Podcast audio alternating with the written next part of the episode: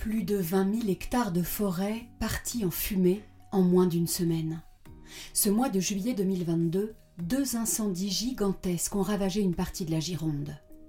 En déplacement sur place, Emmanuel Macron a annoncé un grand chantier national pour replanter la forêt et prévenir les risques d'aujourd'hui et de demain. Bonjour à toutes et à tous et bienvenue dans ce podcast proposé par l'IHEST, l'Institut des hautes études pour la science et la technologie, qui forme les cadres dirigeants à la prise de décision fondée sur les connaissances et la démarche scientifique. Nous vous proposons la synthèse d'un rapport passionnant qui s'intéresse au rôle de la forêt française dans la transition énergétique. Ce travail, réalisé par la promotion Rosalind Franklin, s'inscrit dans le cycle national de formation 2021-2022. Avant de commencer, nous sommes allés dans la rue demander à des passants quel était, selon eux, le rôle de la forêt. Pour moi, la forêt, elle est là pour, euh, bah, pour nous donner de l'oxygène, hein, pour transformer le, le dioxyde de carbone en oxygène. La forêt, à mon avis, sert à oxygéner la terre, mais aussi à préserver euh, tout un monde vivant, en fait, dont on a absolument besoin. Si la forêt disparaît, eh bien, euh, on n'aurait plus d'oxygène pour vivre. Ah oui, petite précision, dans ce podcast, nous parlerons uniquement de la forêt métropolitaine. La forêt française agit de plusieurs manières différentes dans la transition énergétique. Le bois en tant que biomasse sert à produire de l'énergie. Il est aussi de plus en plus privilégié en tant que substitut dans les matériaux de construction. Et puis, c'est fondamental, les arbres jouent un rôle majeur dans la captation quotidienne de carbone.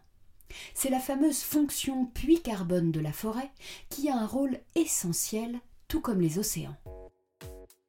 Commençons d'abord par quelques éléments de contexte. La forêt française possède la plus grande surface européenne en termes de feuillus. Elle couvre un tiers de notre territoire métropolitain et contrairement aux idées reçues, elle est plutôt en expansion, elle a même doublé en 200 ans. Elle est aux trois quarts entre les mains de propriétaires privés sur lesquels, il faut bien l'avouer, les politiques publiques ont peu d'impact. Mais la forêt est aussi un espace de conflictualité entre ceux qui défendent un usage récréatif, comme les randonnées, la chasse ou la pêche, et ceux qui veulent en faire un usage productif à travers la sylviculture et les très controversés coupes rases. La biomasse joue un rôle majeur au sein de la transition énergétique avec un bois énergie qui est la première énergie renouvelable en France à hauteur de 33% du mix renouvelable, bien qu'il ne compte actuellement que pour 4% du mix énergétique total. Toutefois, on ne peut pas appréhender le rôle de la forêt dans la transition énergétique seulement sous l'angle du bois énergie, car la filière bois française est conçue pour fonctionner de manière globale, à la fois le bois d'œuvre et le bois énergie.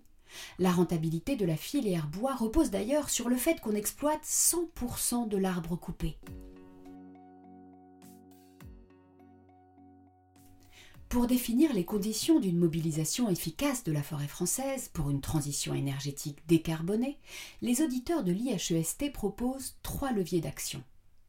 Le renforcement du puits de carbone, la mobilisation de nouveaux moyens au service des politiques publiques et la simplification de la gouvernance. Premier levier, comment augmenter la fonction de puits carbone de la forêt? En premier lieu, cela ne fonctionne qu'avec des forêts en bonne santé et en accroissement, et si le bois est utilisé comme substitution à des matériaux carbonés dans la construction ou dans la production. On pourrait aussi éviter certaines émissions de carbone grâce à une relocalisation des filières, notamment entre les différentes phases de transformation du bois et sa commercialisation.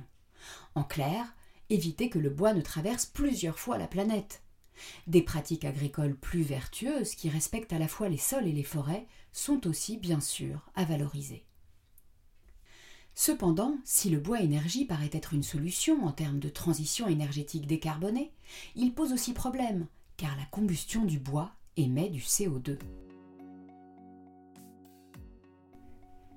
Si cette forêt française contribue au puits de carbone, c'est uniquement à condition qu'elle soit à son optimum et bien entretenue. Pourtant, elle fait face à deux menaces majeures, La première, relativement évidente, est celle du changement climatique qui accélère la prolifération des ravageurs des arbres et fragilise les forêts par des vagues de détresse successives. S'ajoute évidemment aussi le risque incendie, présent désormais dans toutes les forêts de l'Hexagone. En 2022, l'ampleur des feux de forêt a atteint un record avec plus de 60 000 hectares partis en fumée à la mi-août. Thierry Caquet, vous êtes directeur scientifique environnement biodiversité à l'INRAE. Qu'est-ce qui explique, selon vous, les incendies monstres qu'a connus la France cet été? Cette année est particulièrement exceptionnelle parce que la sécheresse était très importante et que donc l'inflammabilité des forêts était beaucoup plus grande que les années précédentes. Et donc effectivement, malheureusement, on ne peut que constater une augmentation très importante de la surface des forêts incendiées liée à la conjonction de cette sécheresse 2022 particulièrement importante qui a fait suite à un hiver 2021-2022 très peu pluvieux et puis finalement quelque part plusieurs années successives de sécheresse qui ont fragilisé les forêts. Est-ce que ce phénomène est appelé à se multiplier dans les années à venir? Alors il est toujours difficile de faire des, prévisions bien sûr, mais si on regarde les projections euh, des modèles climatiques en termes à la fois de densité de précipitation et d'augmentation des phénomènes de sécheresse, on ne peut que craindre à l'avenir une augmentation du risque d'incendie, notamment avec une végétation beaucoup plus sèche et des températures élevées qui favorisent euh, le démarrage des incendies et leur propagation. Peut-on espérer que la forêt française va se remettre de ces incendies? Les forêts ont ceci d'importance, c'est qu'elles sont capables d'une grande résilience à partir du moment où les phénomènes de catastrophe ou les, incendies ne se produisent pas trop souvent. C'est la répétition euh, des, stress qui fait que la régénération forestière peut être euh, compliquée. Et on est dans des situations où il va falloir finalement plusieurs décennies pour régénérer ces forêts. Et donc effectivement, on crée des déficits de on va dire, de stockage de carbone par ces incendies, parce que non seulement on va euh, avoir une végétation qui va prendre du temps à repousser, mais aussi on a perdu des stocks de carbone par la combustion des arbres.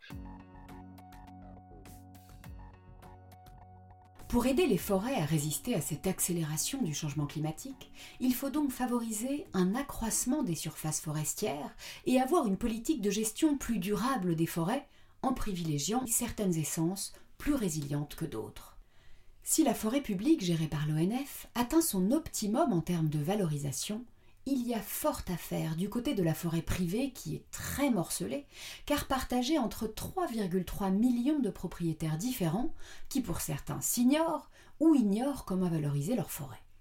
Il est donc important de recenser précisément les propriétaires et les surfaces pour engager un travail d'accompagnement ciblé incitant ces propriétaires à gérer leurs ressources de façon plus durable. Une autre menace plus surprenante vient de l'accroissement du gros gibier. Aujourd'hui, les pratiques de chasse ne tiennent pas assez compte de la régulation des espèces et la prolifération des sangliers notamment menace les plantations d'arbres et empêche la régénération naturelle des forêts.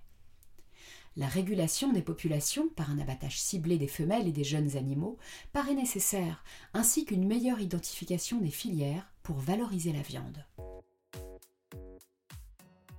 Deuxième levier d'action, la mobilisation de nouveaux moyens au service des politiques publiques.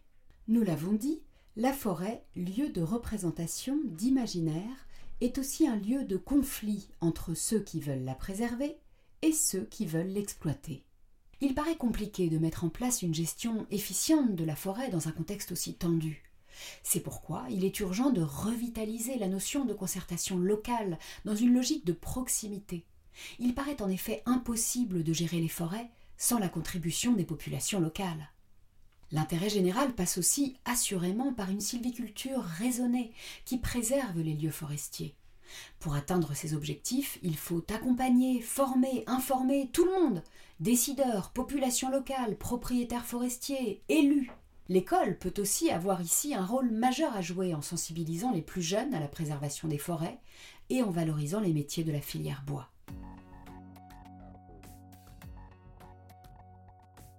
Dernier levier d'action, il concerne la gouvernance, beaucoup trop complexe aujourd'hui, avec une multitude de plans nationaux qui touchent de près ou de loin la forêt, sans véritable stratégie nationale. Le rapport de l'IHEST propose donc la mise en place d'un schéma de gouvernance simplifié. Il pourrait être fondé sur une stratégie nationale pluriannuelle de la forêt, actée par le Parlement et préparée par un comité interministériel de la gouvernance forestière, qui aurait pour mission l'élaboration et le suivi d'un plan quinquennal sous l'autorité du Premier ministre. Cette politique publique nationale devra aussi se décliner au niveau local. Les régions pourraient ainsi avoir un rôle central dans le pilotage de l'écosystème forestier, en lien et en appui permanent avec des comités locaux qui impliqueraient les populations et les usagers, en s'appuyant de manière permanente sur les scientifiques. On l'a vu, la forêt française est un écosystème complexe et fragile qui est un lieu d'expression d'intérêts divergents, voire conflictuels. Il semble essentiel d'affirmer fortement son rôle primordial en tant que puits de carbone et de marginaliser son rôle en tant que production de chaleur. Le bois énergie est certes une énergie renouvelable, mais seulement sous certaines conditions. L'avenir de nos forêts nous concerne tous et il y a de nombreux défis à relever pour permettre à la forêt française de prendre toute sa place dans un monde futur décarboné. C'est la fin de ce podcast. Merci de nous avoir écoutés. Vous pouvez trouver d'autres podcasts passionnants de l'IHEST sur la nouvelle chaîne de l'Institut. À bientôt!